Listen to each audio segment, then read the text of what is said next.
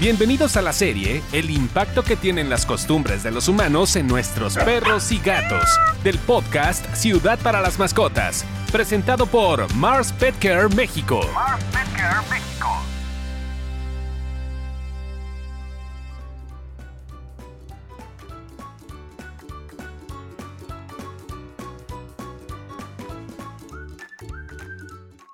Señores, bienvenidos al episodio número 4 del mes de noviembre de la serie El impacto que tienen las costumbres de los humanos en nuestros perros y gatos, del podcast Ciudades para las Mascotas, un podcast presentado por Mars Petker México.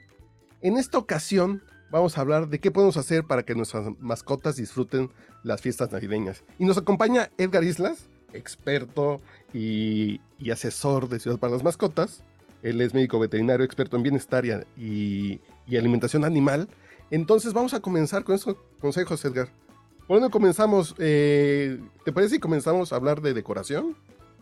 Sí, por supuesto, Carlos. Pues nada, como siempre, encantado de participar en el podcast de Ciudad para las Mascotas.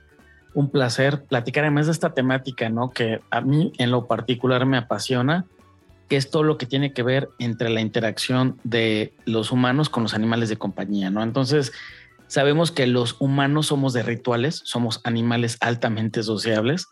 Entonces, a lo largo del año, pues hay un montón de festividades y yo creo que de las más prolongadas y de las que más esperamos con ahínco muchas de las personas son las celebraciones navideñas, ¿no? Sin duda. Entonces, es, es un gran evento, ¿no? Porque además, inclusive para nuestros perros y para nuestros gatos, sucede que ellos también, entre comillas, lo esperan. ¿Por qué?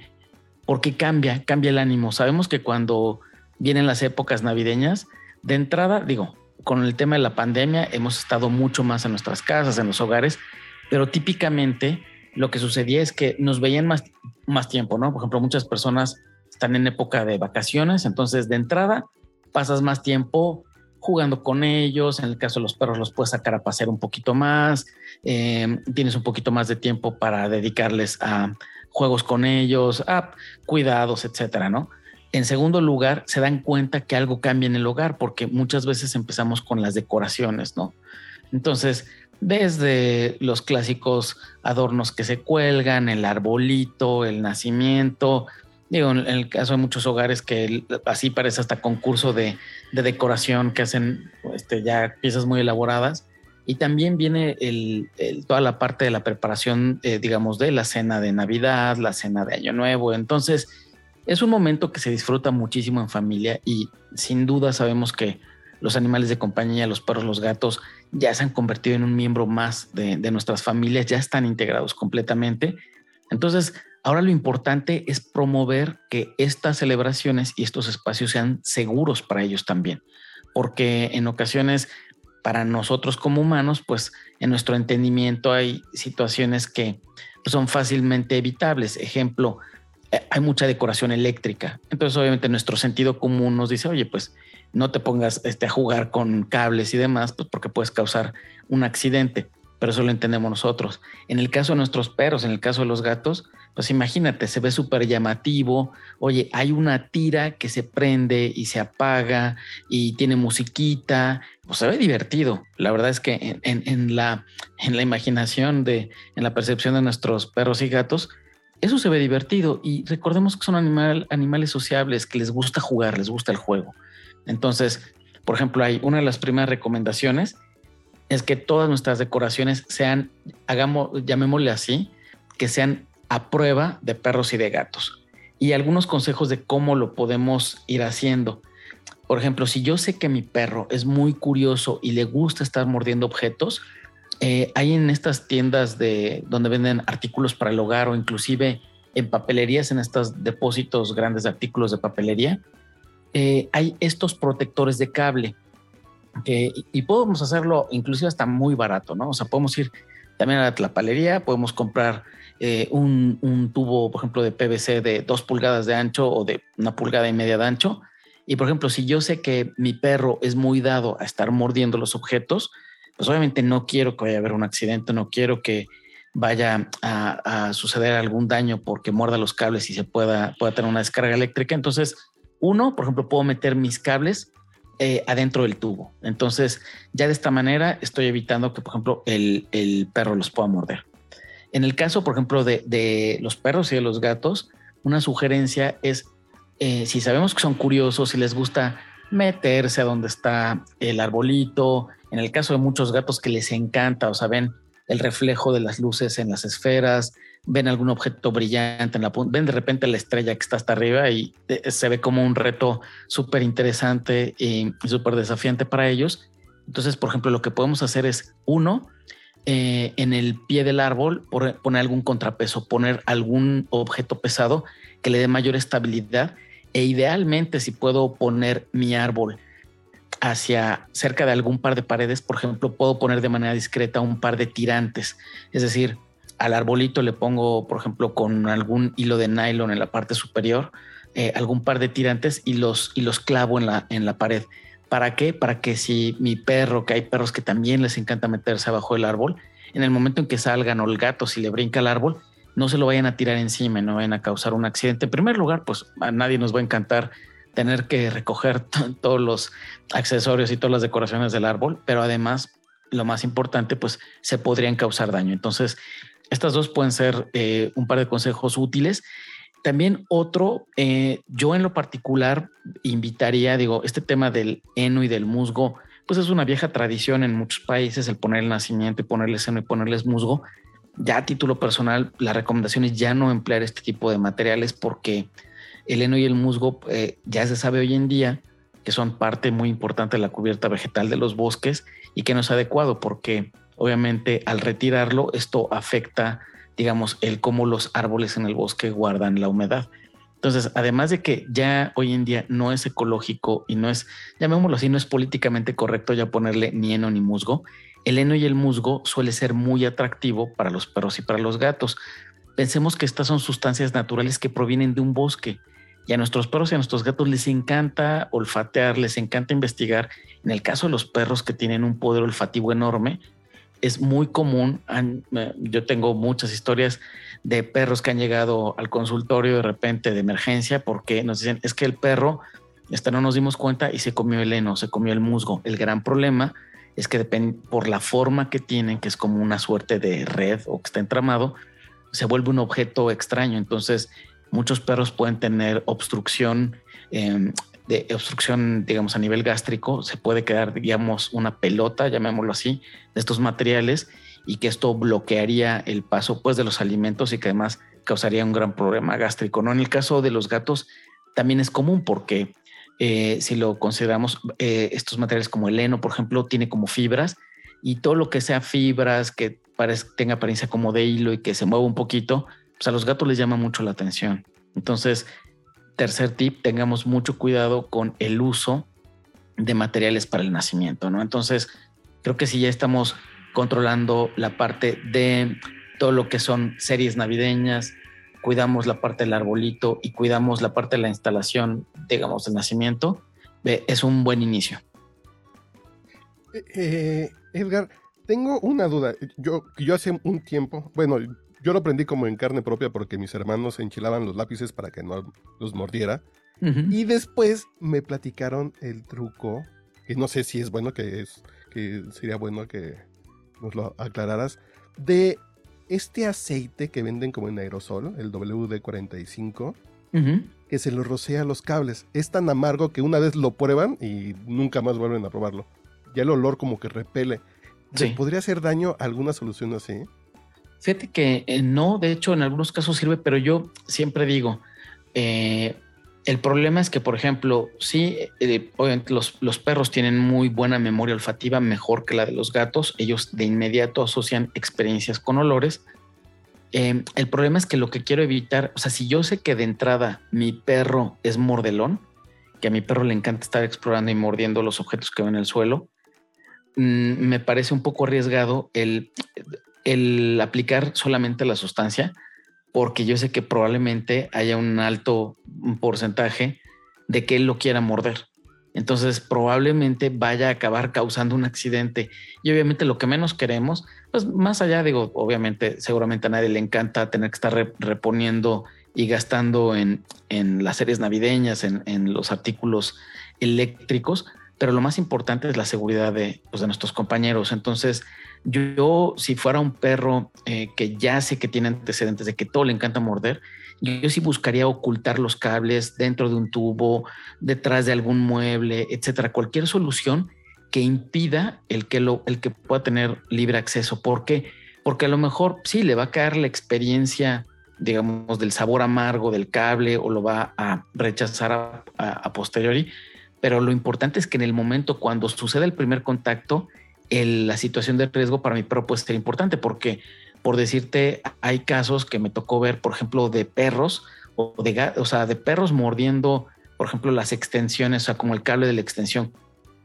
Inclusive he conocido perros que han tenido consecuencias, digamos, por el resto de su vida, desde el punto de vista que las quemaduras en la boca a nivel de la encía o de la, o de la lengua pueden ser tan graves que puede tener implicaciones a futuro, por ejemplo, para su alimentación. En el caso de gatos también, los gatos son muy dados en ocasiones a morder las series navideñas, sobre todo porque eh, se prenden y se apagan, les llama mucho la atención, les da curiosidad este, el tintineo de las luces y los cables de las, de las series navideñas son muy delgaditos, pero aunque son muy delgaditos, pues llevan corriente eléctrica. Entonces, si el gato lo muerde, es, es un plástico que es fácilmente rompible, que es, y además con los, los colmillos que son tan filosos de los gatos, pues es fácil que lo penetren y que puedan tener algún tipo de quemadura en la boca. Entonces, yo mi invitación sería, si ya tenemos un antecedente, si sabemos, pues de plano blindarlos. Inclusive, inclusive en muchos casos, por ejemplo, en el caso de, de gatos, hay personas que aunque no se ve tan padre, eh, lo que se recomienda en muchos casos es que todo lo que sea muy atractivo para ellos lo pongas, digamos, en la mitad superior del árbol. Aunque se ve como raro, pero pues dejas la mitad inferior medio pelona y este, o le pones, por ejemplo, eh, hay, hay, ya series navideñas, digamos, que son de foquitos individuales, que son de LED, y tú los prendes y los apagas. Entonces puedes poner de esos, puedes poner este, eh, decoraciones que sean eh, con foquitos LED que no vayan, digamos, alimentadas por un cable de corriente continua. Y por ejemplo, ya las series las pones en la parte superior, igual las esferas, o también hay muchos perros que de repente pues ven brillos a las esferas, se ve divertido, este, se ven de muchos colores y las muerden, pero pues muchas esferas todavía son de cristal, entonces esto puede acabar como un cuerpo extraño en el aparato gastrointestinal que puede causar daños. En muchos casos también ha crecido la popularidad de las esferas de plástico. Entonces, esa puede ser otra solución. Pero te digo, sobre todo, en mi consejo eh, principal sería, si ya conocemos la naturaleza de nuestros perros, de nuestros gatos, hay algunos que son muy tranquilos y no exploran, pero hay unos que son súper curiosos, que son súper traviesos. Entonces, ¿para qué me arriesgo? Ahí la primera medida y la recomendación principal es la prevención. Y pasemos a otro tema que también tiene que ver con las fiestas, que son las visitas. Sí. ¿Cómo hacer que nuestra mascota no se altere, se le rompa el ritmo normal cuando de pronto llegan 10 personas a la casa? Eh, cuando tenemos estas grandes fiestas, ¿cómo lo hacemos que no se... que, que todos nos las pasemos bien, eh, tanto las visitas como las mascotas? Fíjate que ese es un punto importante. En el caso de los perros, suelen resentirlo menos. Los perros normalmente lo resienten menos porque eh, son animales altamente sociables. Normalmente, la gran mayoría de los perros les gusta estar en grupos, les gusta eh, conocer nuevos ruidos, nuevas personas, nuevos aromas. Los perros se adaptan normalmente, la gran mayoría, muy bien a los cambios y, digamos, a las aglomeraciones en el hogar.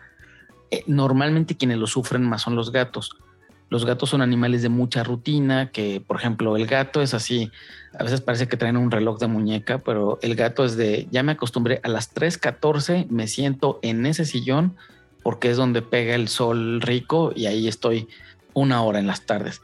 Y de repente son animales muy, muy de rutina y cuando tenemos muchas visitas de familiares, amigos, esto se ve, eh, digamos, afectado, entonces ellos sí lo sufren más.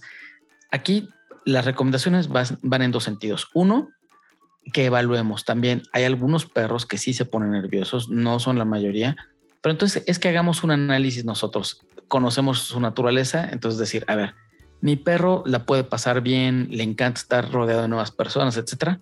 Check, padrísimo. Entonces, simplemente, eh, si hubiera algún tema eh, digamos, alguna recomendación de manejo para los visitantes. Ejemplo, oye, ¿sabes que no le gusta que lo acaricien en la parte de atrás porque se pone nervioso y, puede gruñirte? Pues nada más avísale a la gente, oye, ¿sabes qué? De preferencia, si lo vas a cargar, no lo agarres de atrás porque este, no le gusta o le encanta, o sea, y de preferencia decirles, este, oye, le encanta que le rasque. Si quieres jugar con él, ráscale en la oreja derecha. Entonces, eso de alguna manera va a facilitar la interacción de mi perro con los invitados.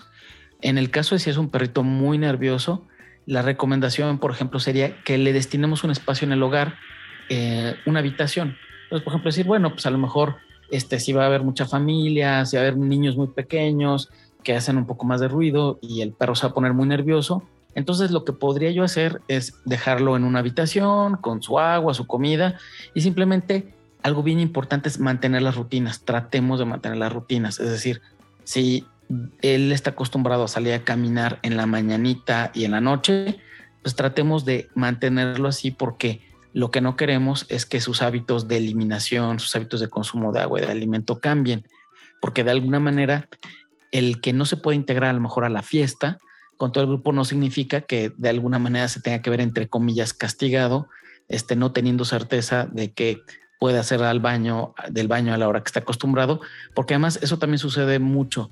De repente hay personas que dicen, ay, es que qué bárbaro el perro, este, tiene problemas de conducta o se está portando muy mal y les preguntas, pero ¿por qué? Ah, pues es que vinieron visitas y este, se empezó a hacer del baño donde no debía. Y le preguntas al propietario, el tutor, oye, ¿y cambió la hora de que hacía del baño? Bueno, sí, es que antes pues siempre lo sacaba a pasear tres veces al día y ahora pues como tengo visitas nada más lo saco una vez entonces también ahí consideremos tratar de mantener lo menos afectadas sus rutinas de comida, de horarios de paseos, de horarios de eliminación, en el caso de los gatos de limpieza el arenero, porque también hay personas que de repente dicen, es que nada más tuve visitas y el gato empezó súper grosero a hacerse del baño donde no se hacía. Y de repente les preguntas, oye, pero ¿y el arenero estaba limpio? Bueno, no, lo que pasa es que antes siempre le limpiaba el arenero dos veces al día. Lo ideal en el caso de los gatos es siempre al menos una vez al día, y de repente te dicen, es que como tenía visitas, se lo empecé a limpiar cada tres o cuatro días. Los gatos son animales, por ejemplo, muy limpios. Entonces, de repente el gato dice, no, pues yo no me quiero meter a hacer del baño, en ese baño que está muy sucio. Entonces, pues se hacen en la maceta, en un sillón, en un mueble. Entonces, primer consejo, eh, hagamos un análisis y veamos si pueden sociabilizar y no. Dos, si sabemos que no pueden sociabilizar bien, pues destinarles un espacio donde estén más tranquilos.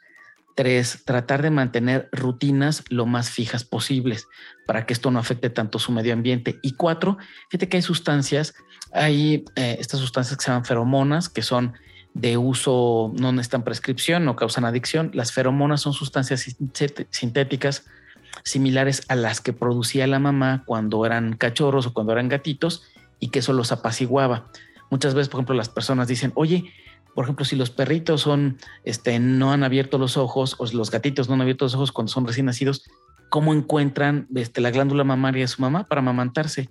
Las glándulas mamarias de las perras y las gatas producen feromonas.